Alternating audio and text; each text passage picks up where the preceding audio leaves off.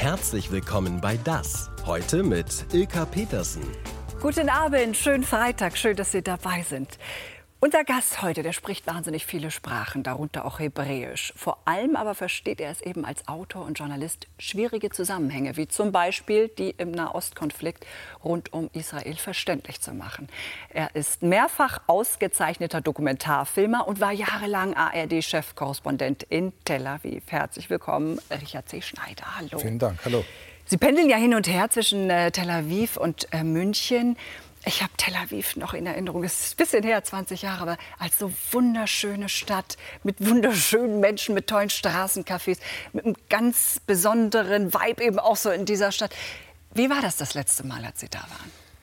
Wissen Sie, eine Bekannte von mir hat mal gesagt, selbst im Krieg wird in Tel Aviv nach wie vor immer noch getanzt, denn Tel Aviv ist das Herz des Landes und wenn dieses Herz nicht mehr schlägt, dann hat das Land wirklich ein Problem. Das heißt, bis zu einem gewissen Grad ist ein Stück Normalität in diese Stadt zurückgekehrt. Die Leute gehen wieder aus, sie gehen sogar tanzen. Aber diesmal ist alles anders. Und das heißt, man spürt die Schwere im Land, man spürt die Schwere auch in dieser Stadt. Die Menschen sind bedrückt, die Menschen sind auch durch die vielen, vielen Monate der Auseinandersetzungen um die Justizreform, die ja dem vorangegangen sind, bevor dieses Massaker passierte am 7. Oktober, wo die Gesellschaft so zerrissen war, so, so stritt, ganz schlimm stritt mit dieser innenpolitischen Krise. Das alles spürt man, das spürt man eben nicht nur im Rest des Landes, sondern mittlerweile auch in Tel Aviv. Aber nichtsdestotrotz, die Leute gehen aus. Die Leute brauchen das und im Krieg eigentlich mehr denn je. Die Lage der Geiseln. 31 äh, wurden jetzt offiziell bestätigt, sind gestorben. Über 100 Geiseln befinden sich aber noch äh, in der Haft der Hamas. Wie groß ist die Chance, dass die noch zurückkommen? Ja, das ist die Frage aller Fragen. Ähm, die Regierung und die israelische Armee sagen, sie müssen den militärischen Druck aufrechterhalten, um die Hamas zu zwingen, quasi also in eine Situation zu bringen, wo sie dann bereit sind, ähm, die Geiseln freizulassen, um irgendwas dafür zu bekommen. Aber heute wurde zum Beispiel auch bekannt, dass ja wahrscheinlich einer der Geiseln bei einem Bombenangriff der israelischen Luftwaffe getötet wurde. Das ist natürlich auf diesem ganz kleinen Gebiet ähm, sehr wahrscheinlich und sehr gut möglich, dass so etwas passiert. In Israel ist man sehr verzweifelt. Die Familienangehörigen dieser Geiseln, die jetzt dann noch ähm, bei der Hamas in den Tunnels da versteckt werden, die wollen natürlich, dass sofort diese Geiseln freigelassen werden. Weiß man denn überhaupt was eigentlich über die Situation der Geiseln? Also wie es denen geht? die eben dort noch sind. Man muss, da davon ausgehen, man muss davon ausgehen, dass es ihnen schlechter und schlechter geht. Man muss jetzt vorstellen, die sind jetzt seit über vier Monaten in Geiselhaft. Das ist kein Vergnügen. Sehr wahrscheinlich sind sie tatsächlich eben in den Tunnels. Da gibt es keine gescheite Luft. Das ist dunkel, das ist stickig, das ist eng. Krankheiten, was auch immer. Inwiefern sie dort auch misshandelt werden, da gibt es nur Spekulationen. Ähm, also gut geht es ihnen bestimmt nicht. Und mit jedem Tag, der vergeht, ist die Wahrscheinlichkeit, dass diese Menschen überleben können, vor allem die ganz Jungen und die Alten und die Kranken, wird natürlich, äh, ist natürlich immer geringer. Insofern ist eigentlich äh, sehr viel Zeitdruck da. Und die israelische Gesellschaft macht eben auch Druck auf die Regierung zu sagen, macht irgendeinen Deal, weil das Wichtigste ist, die Geiseln frei zu bekommen. Genau, da gibt es ja so ein bisschen zwei Lager tatsächlich. Jetzt war es ja auch so, dass äh, gesagt wurde, okay, vier Monate Waffenstillstand, dann kommen die Geiseln raus, aber auch wieder im Austausch gegen Palästinenser wo natürlich, wenn man sich vorstellt, dass die eigenen Kinder vielleicht in der Gewalt der Hamas sind. Natürlich sagt man, macht alles, oder? Es gibt zwei Gründe. Das eine ist natürlich erstmal ganz normal, der humanitäre, dass man sagt, man will die eigene Bevölkerung, die eigenen Bürger wieder frei bekommen. Das ist ja ganz klar. Und Israel hat immer wieder gezeigt, dass es das auch zu tun bereit ist. Man hat für den israelischen Soldat, Soldaten Gilad Shalit, der 2011 nach fünf Jahren Haft oder Geiselhaft bei der Hamas freigekommen ist, über 1000 Palästinenser freigelassen. Darunter, und das ist jetzt ganz wichtig, Yahya Sinwar, den jetzigen Führer der Hamas, in Gaza, der dieses Massaker, diesen Überfall auf Israel ähm, am 7. Oktober mitgeplant und, und vorangetrieben hat. Und so sagen die Hardliner, auch in der Gesellschaft, wir können das nicht eingehen, diesen Deal, weil wir lassen damit Terroristen frei, die danach wieder Israelis umbringen. Also was haben wir dann davon? Also so gibt es eben diese zwei Lager, die kämpfen. Und die Regierung sagt aber, die Netanyahu sagt, wir müssen auf jeden Fall weiterkämpfen. Wir müssen jetzt ein für alle Mal die Hamas vernichten. Wir haben heute die Meldung gehört, dass nun möglicherweise auch oder sehr wahrscheinlich auch Rafah, die Grenzstadt zu Ägypten, angegriffen werden soll, wo man vermutet, dass sich sozusagen die letzten äh, Hamas-Führer befinden, dass man die auch angreift. Aber das wäre ja, da, da sollten ja alle hin. Also da ist doch über die genau. Hälfte der, der Bevölkerung, ja, also über eine Million Menschen. Oder? Weit über eine Million Menschen. Mhm. Und ähm, Netanyahu hat jetzt der, der, Armee den Auftrag gegeben, Pläne für eine Evakuierung ähm, erst einmal dieser, dieser Zivilbevölkerung ähm, zu machen und zu sorgen. Wie das gehen soll, weiß man nicht. Es gibt an der Küste entlang ein altes, eine alte Beduinenstadt, die etwa 14, 15 Kilometer lang ist, Al-Mawazi. Und da gibt es eben die Überlegung, das hatten die Israelis schon mal vor, dass man dort einen Großteil der Bevölkerung hinbringt.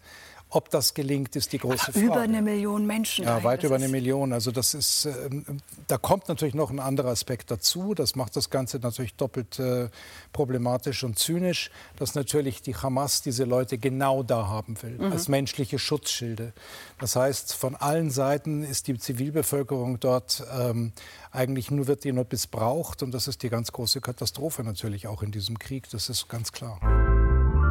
Die Houthi-Rebellen die dort jetzt ähm, diese Angriffe auf Handelsschiffe vollziehen, äh, die sind auch der Hamas äh, nah, oder? Die sind dem Iran nah. Ja, und der das, Iran ist der wiederum... Iran ist sozusagen der Puppenspieler im Hintergrund. Sie mhm. haben die Houthis im Jemen, Sie haben die Hezbollah im, im Libanon, Sie haben den sogenannten irakischen Widerstand, den schiitischen Widerstand im Irak und in, in, in Syrien, Sie haben die Hamas, Sie haben den islamischen Dschihad auch äh, in Gaza. Das heißt, was über viele, viele Jahre die Ägypter, äh, die, die Iraner, Verzeihung, angefangen haben aufzubauen, sind sozusagen ihre Proxys überall zu positionieren. Einerseits, weil sie damit auch versuchen, Hegemonialmacht im Nahen Osten zu werden, aber auch um quasi Israel einzukreisen und auch die Amerikaner immer mehr zu bedrängen, um die Amerikaner rauszutreiben aus dem Nahen Osten. Die Amerikaner standen eigentlich hinter der Regierung Israels. Das hat sich aber so ein bisschen geändert. Wir haben gerade auch schon die Kritikbeitrag ähm, gehört. Die Regierung Netanyahu, vielleicht müssen wir uns die mal kurz angucken, weil das alleine ist ja schon etwas, was sich komplett verändert hat, indem er zwei, kann man wirklich sagen, Rechtsextremisten mit in seine Regierung geholt hat, oder? Ja, er hat eine Regierung gebildet, nachdem jetzt mittlerweile immer weniger Politiker, die mit ihm mal zusammengearbeitet haben, mit ihm noch etwas zu tun haben wollen. Die meisten der Politiker, die mit ihm gearbeitet haben, haben ihn verlassen, weil sie ihm nicht glauben, weil er sie belogen hat, weil er sie ausgetrickst hat, ähm, weil sie auch gesehen haben, dass er immer mehr, vor allem seitdem er einen Prozess hat wegen mutmaßlicher Korruption in drei Fällen, weil er sozusagen immer weniger sich um das Wohl des Landes kümmert, aber immer mehr um sein eigenes Wohl und das Wohl des Landes hintanstellt. Das ist die Kritik dieser Politiker. Also dass er praktisch, Entschuldigung, dass, dass er praktisch, wenn er jetzt nicht wiedergewählt wird, eben verurteilt wird in einem Prozess. Auch wenn er gewählt ist, der Prozess läuft weiter. Und der Prozess könnte am Ende, wenn er verurteilt wird, sogar dazu führen, dass er eine Gefängnisstrafe antreten muss. Ein Grund, was viele seiner Kritiker sehen, dieser Justizreform, dieser illiberalen Justizreform, die er durchziehen wollte, war, so seine Kritiker, dass er damit seinen Prozess hätte stoppen können und hätte dann quasi die Anklage vom Hals gehabt. Und dazu war er offensichtlich bereit, die Gesellschaft zu spalten, sie zu schwächen, die, den, das liberaldemokratische Prinzip dieses Staates, die Gewaltenteilung aufzuheben. Und das haben sehr viele gesehen. Und dadurch hat er auch die Rechtsextremisten gebraucht, die sowieso keinen liberalen Staaten, Staat wollen. Das kennen wir aus vielen anderen Ländern auch, dass es rechtsextreme Populisten und Religiöse gibt, die einen ganz anderen Staat. Also wir reden hier über einen, der von sich selbst sagt, er ist ein faschistischer Homophob und der andere sagt, es soll einen reinen Religionsstaat geben. Ein Religionsstaat, aber vor allem einen Staat, der nicht mehr nach dem äh, demokratischen Prinzip äh, ist und der vor allem auch mit rassistischen, nicht nur Untertönen, sondern mit rassistischen Tönen auch Politik macht. Und das sind jetzt die Leute, die sich Netanyahu in die Koalition geholt hat, um eine Mehrheit zu haben. Die treiben ihm aber jetzt auch, weil sie ihm ständig drohen, wenn er sozusagen zu schwach wird jetzt in diesem Krieg und nicht die Ziele verfolgt, wie sie sich das vorstellen, steigen sie aus der Regierung aus dann würde seine Macht zusammenbrechen und er wäre weg vom Fenster, weil mittlerweile etwa 70 bis 80 Prozent der Israelis Netanyahu weghaben wollen. Ja, das ja eben sowieso. Man fragt sich ja sowieso, warum er da noch sitzt. Also wir können ja mal einen Blick auf die äh, Proteste blicken, äh, die es gab durch die Justizreform. Da waren Hunderttausende jedes Wochenende auf der Straße, oder? Ja, das war schon wirklich sehr beeindruckend. Und obwohl in der Berichterstattung es immer wieder hieß, die Demokratie in Israel ist am Zusammenbrechen, droht zusammenzubrechen, hat man aber eigentlich hier etwas gesehen, was ich so aus keinem anderen Land kenne. Eine, eine, eine Protestbewegung, eine bürgerliche Protestbewegung, die jede Woche über zehn Monate auf die Straße ging und nicht nur am Samstagabend, sondern die ganze Woche. Und wenn man das hoch zehn nimmt, dann heißt das, dass in Deutschland beispielsweise jedes Wochenende weit über zweieinhalb, drei Millionen Menschen auf die Straße. Hoch zehn wegen der Bevölkerung. Hoch zehn wegen der Bevölkerung. Ne? Mhm. Und Sie sehen, wie jetzt die große Freude in Deutschland herrscht, dass jetzt an einem Sonntag mal eine Million Menschen gegen rechts aufgestanden sind. Wenn man das jetzt vergleicht mit Israel, müssten jetzt zehn Monate und länger jede Woche mindestens zweieinhalb bis drei Millionen Menschen auf die Straße gehen. Also das war auch ein sehr starker Ausdruck von, von, von Demokratiefähigkeit, auch von der, von der Bereitschaft und dem Willen und der Notwendigkeit, die eigene Demokratie zu verteidigen. Und damit hat Netanyahu nicht gerechnet. Jetzt ist es aber so, dass der 7. Oktober alles geändert hat. Weil die Proteste. Zunächst. Ja, zunächst, zunächst, genau. Aber das tritt natürlich total in den Hintergrund, wenn so etwas passiert. Was, wie hat die Gesellschaft sich verändert? Die Gesellschaft hat sich ähm, erstmal dahingehend verändert, dass der Schock dieses Überfalls extrem tief sitzt. Und man muss verstehen, man, erst einmal um die Dimension dieses Überfalls zu verstehen. Man redet jetzt davon, dass etwa 1200 Zivilisten da massakriert wurden. Wenn man das wiederum auf die amerikanische Gesellschaft überträgt, auf Amerika überträgt, bei 9-11 sind 3000 Menschen getötet worden. Und das war ja schon eine Katastrophe ersten Ranges. Diese 1200 auf amerikanische Verhältnisse übertragen sind 40.000 Menschen, die in Amerika an, dem gleichen, an einem Tag getötet worden wären. In Deutschland wären das 12.000 gewesen. Das heißt, alleine von der Zahl ist das schon mal ein Schock. Aber was noch viel entscheidender ist, dieser Staat wurde gegründet, damit Juden nie mehr verfolgt und vernichtet werden können, wie es 2000 Jahre geschehen ist. Nicht nur der Holocaust, sondern auch Pogrome und viele, viele andere Formen von Verfolgung und von Vernichtung. Und ausgerechnet im jüdischen Staat geschieht das größte Massaker an Juden seit 1945. Der Staat hat sozusagen durch sein Versagen den Pakt mit seinen Bürgern, aber auch mit dem gesamten jüdischen Volk gebrochen. Die Menschen fühlen sich plötzlich in einer Art und Weise wieder ausgeliefert einer Bedrohung, die jetzt auch mit ein Grund ist, warum die Armee mit einer solchen Härte vorgeht, weil sie sich quasi rehabilitieren muss. Nicht nur die Armee, die Geheimdienste, die Politik, alles muss, alle müssen sich rehabilitieren. Aber wie konnte das denn auch passieren? Tja. Also, ne, Tja. das war ja auch, auch die Militärhubschrauber bis in die Kibbutzen angekommen. Es ist das wirklich, hat ja ewig gedauert. Es ist ne? alles schiefgegangen, was nur schiefgehen konnte. Und dafür gibt es sehr viele Gründe. Es gibt zunächst einmal auch die Arroganz und die Überheblichkeit der Israelis, die überzeugt waren, dass sie in Sachen Sicherheit so perfekt sind, dass ihnen nichts passieren kann, dass eine Organisation wie die, wie die Hamas gar nicht in der Lage ist, so etwas durchzuführen. Das ist eine komplette Fehleinschätzung gewesen. Es liegt daran, dass man durch diesen gesellschaftlichen Riss, den man hatte, und weil man so innenpolitisch beschäftigt war mit sich selbst, die Probleme außen gar nicht mehr richtig wahrgenommen hat. Man hat wegen der radikalen Siedler im Westjordanland Truppen um die Grenze zu Gaza abgezogen und ins Westjordanland gebracht, was sich als ein fataler Fehler herausstellte. Netanyahu hat nicht aufgepasst, obwohl er immer wieder gewarnt wurde. Er hat, es hat ihn nicht interessiert.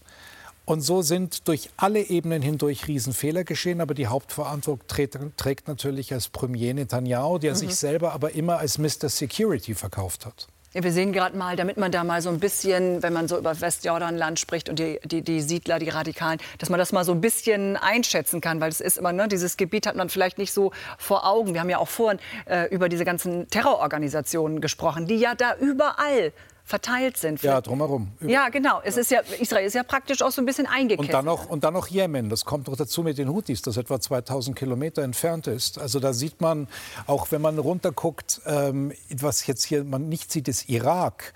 Im, Im, Irak gibt es auch äh, schiitische Proxys, in Jordanien nicht, aber es gibt sie im Irak, in Syrien, im Libanon natürlich die Hezbollah. Und die Hezbollah ist eine, eine Organisation, eine nichtstaatliche Organisation, die über geschätzt etwa 150.000 Raketen verfügt, von denen viele präzisionsgesteuert sind, die jedes Ziel in Israel erreichen können.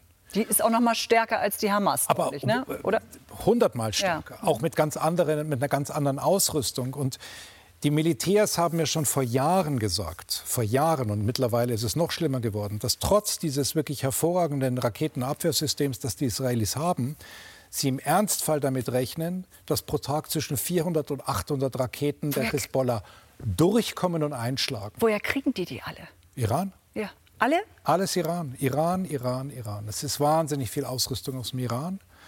Die Hezbollah wird komplett über den Iran finanziert und ausgerüstet. Und das ist zum Beispiel auch einer der großen Fehler gewesen von US-Präsident Barack Obama, dass bei dem Atomvertrag, der mit dem Iran abgeschlossen wurde, zwei Aspekte außen vor gelassen wurde. Nummer eins, man hat den Iranern nicht verboten, weiterhin ballistische Raketen zu entwickeln und zu bauen. Nummer zwei, man hat viele Konten, die eingefroren waren, freigegeben. Damit haben plötzlich die Iraner Hunderte von Millionen Dollars wieder gehabt, die sie alle an ihre Proxys gegeben haben, die sie immer besser und immer weiter ausgerüstet haben. Dementsprechend die gefährliche Lage momentan vor Ort. Aber wir wollen noch mal zurückblicken auf Israel. Wie gespalten ist das Land in der Frage, ja, wie man auf die Geiselnahme der Hamas reagieren soll? Lennart Herberhold mit einem Blick auf die in innenpolitische Lage in Israel. 7. Oktober 2023. Die Terrororganisation Hamas überfällt Israel, tötet mehr als 1200 Menschen, auch Kinder und Alte. 253 Geiseln werden in den Gazastreifen verschleppt. Für Israel beginnt ein traumatisches neues Kapitel. Und für die Menschen im Gazastreifen. Heute, vier Monate nach dem Angriff der Hamas, wirkt Israel zerrissen. Da sind die, die sich Verhandlungen wünschen. Wir müssen sie endlich zurückholen, egal zu welchem Preis. Sie müssen nach Hause kommen. Auf der anderen Seite die Hardliner. Israelis blockieren Hilfslieferungen in den Gazastreifen. Ich denke, wir können den Druck auf die Hamas erhöhen, die Geiseln freizulassen, wenn wir die Hilfslieferungen stoppen. Premierminister Benjamin Netanyahu gibt sich unbeirrt. Kämpfen bis zum absoluten Sieg. Der Staat Israel wird des Völkermordes beschuldigt, während er doch gegen Völkermord kämpft. Unsere Armee ist die moralischste der Welt. Doch der Protest im Land wird wütender. Angehörige von Geiseln dringen ins Parlament ein.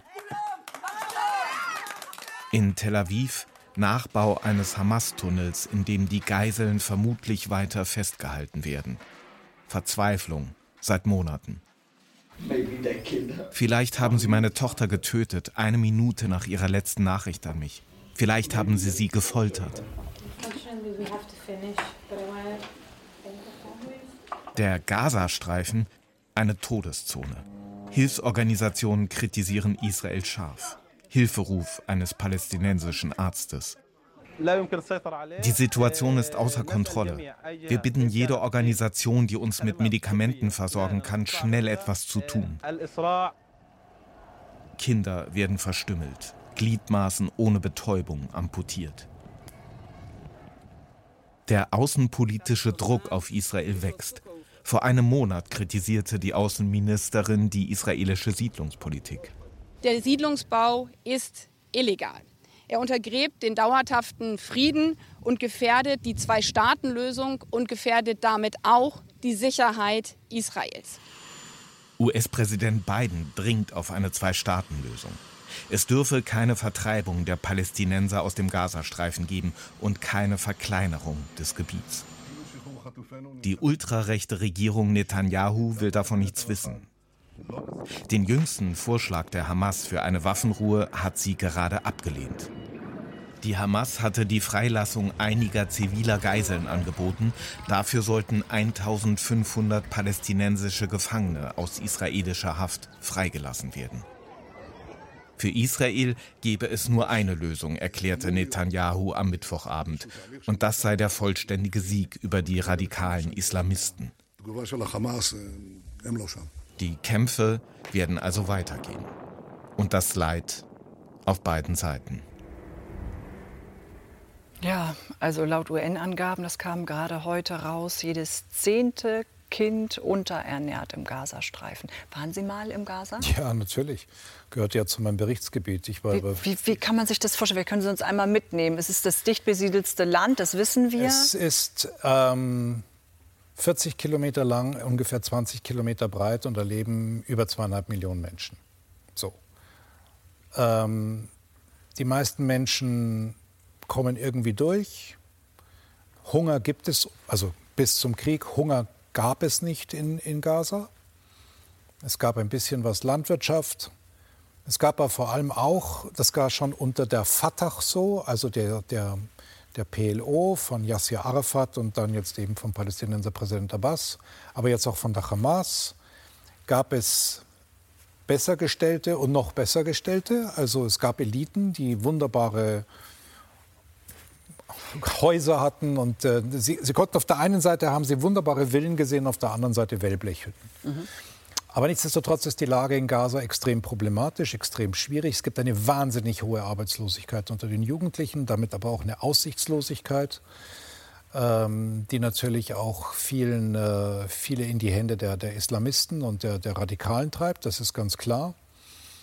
Aber man muss dazu auch sagen, dass es eine Möglichkeit gegeben hätte, dass das Ganze anders ist. Als die Israelis 2005 alle ihre Siedlungen abgezogen haben aus Gaza, inklusive des Militärs, komplett raus, hat die gesamte Welt bereitwillig Geld gegeben und gesagt, okay, wir helfen euch.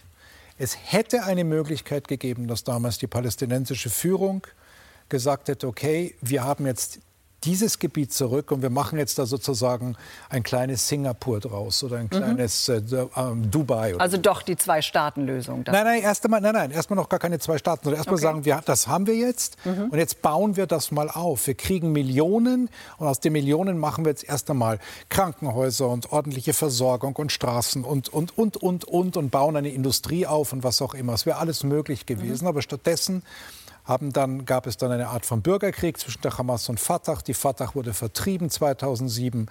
Die Hamas, die, die Islamisten haben die Macht übernommen. Und es gab eigentlich kaum, dass die Israelis draußen waren, ging eigentlich schon das los, dass man die ersten Raketen auf die Grenzstädte Israels abfeuerte. Und wenn man auch sieht, das wusste man ja schon seit langer Zeit, wir haben das ja als Korrespondenten auch immer wieder selber mit eigenen Augen gesehen, aber wenn man jetzt auch sieht, wie unglaublich ausgeklügelt, raffiniert und groß dieses gesamte Tunnel- und Militärsystem der, der, der Hamas ist, was das Geld gekostet hat, wenn dieses Geld investiert worden wäre in, wäre in Bildung, in Infrastruktur, in viele andere Dinge in die Gesundheit, dann würde es heute auch in Gaza anders aber aussehen. Wir sprechen immer so Fatah, Hamas, aber wir sprechen nicht über die Bevölkerung. Also war die Bevölkerung ist immer der Spielball. Also das ist ja ein Teil. Ja, aber war da auch nie ein Aufbegehren? War das nicht möglich? Also, also gerade wo der Streit dann war. Schauen Sie, ein Aufbegehren innerhalb, also zunächst einmal haben Sie hier eine ganz komplexe Situation, weil natürlich der, der gemeinsame Feind, den die Palästinenser haben, die unter, unter Besatzung und unter Bedrückung, Unterdrückung leben, ist Israel. Keine Frage. Und das, was wir immer wieder erlebt haben, ich mache ein Interview in Gaza und die Kamera ist an und dann wird über Israel geschimpft, dann ist die Kamera aus und dann werden ganz andere Dinge gesagt aber vor allem von den Älteren. Welche? Zum Beispiel, dass sie ähm, die Hamas nicht ausstehen können. dass sie die Hamas hassen, dass sie aber vor allem ihre arabischen Brüder alle verachten, weil die immer sagen, dass sie helfen werden und sie helfen nicht. Also da ist dann schon auch viel Unmut da. Aber wenn man in einem totalitären System drinsteckt, wo man Angst hat, den Mund aufzumachen, ist das natürlich wahnsinnig schwierig, sich gegen die eigene Macht, gegen das eigene Regime zu erheben.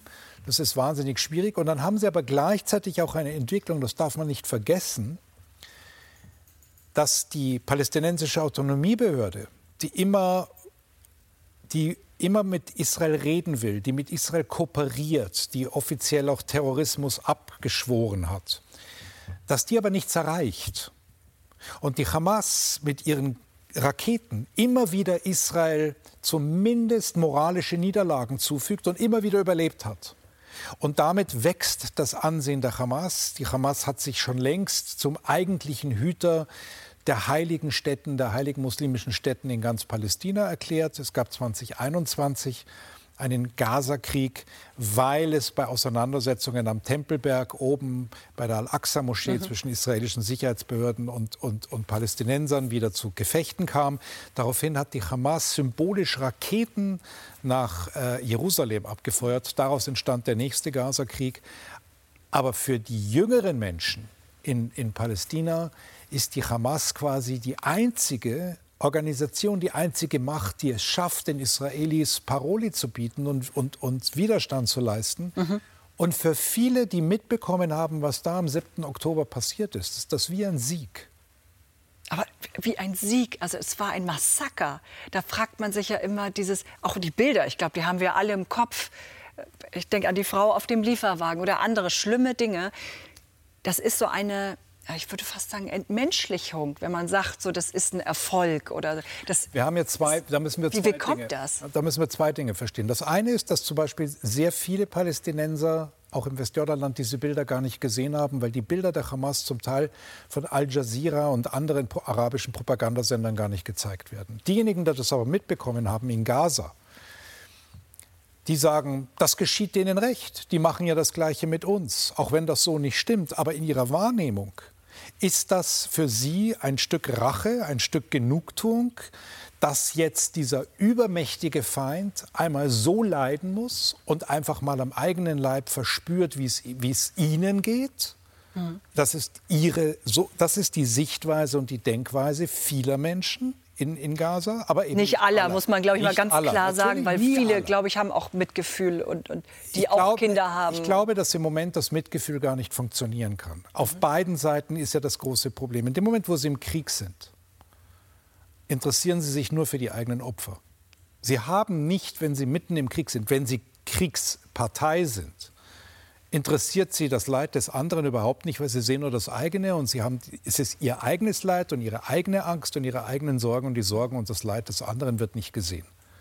Das, ist eine, das werden Sie in keinem Krieg finden. Sie sehen auch nicht jetzt der, im Ukraine-Krieg, dass die Russen irgendwie großes Mitgefühl haben für das, was den Ukrainern geschieht. Und den Ukrainern ist auch völlig egal, wie die Russen jetzt ums Leben kommen. Jeder kämpft für sich und jeder ist oft mit, mit, mit seinem eigenen Leid beschäftigt. Das ist Krieg, leider. Mhm die Frage, was geschieht hinterher und kann man irgendwann einmal das überbrücken? Und ich glaube, wenn wir uns diesen Konflikt anschauen, wie er ja nun schon seit Jahrzehnten funktioniert, es gibt immer wieder Ansätze, es gibt sie, aber sie sind immer im Kleinen. Und ich glaube auch, das, was wir jetzt auch gerade wieder gehört haben in dem, in dem Einspieler von, von Frau Baerbock, ja, Zwei-Staaten-Lösung, Zwei-Staaten-Lösung. Mhm.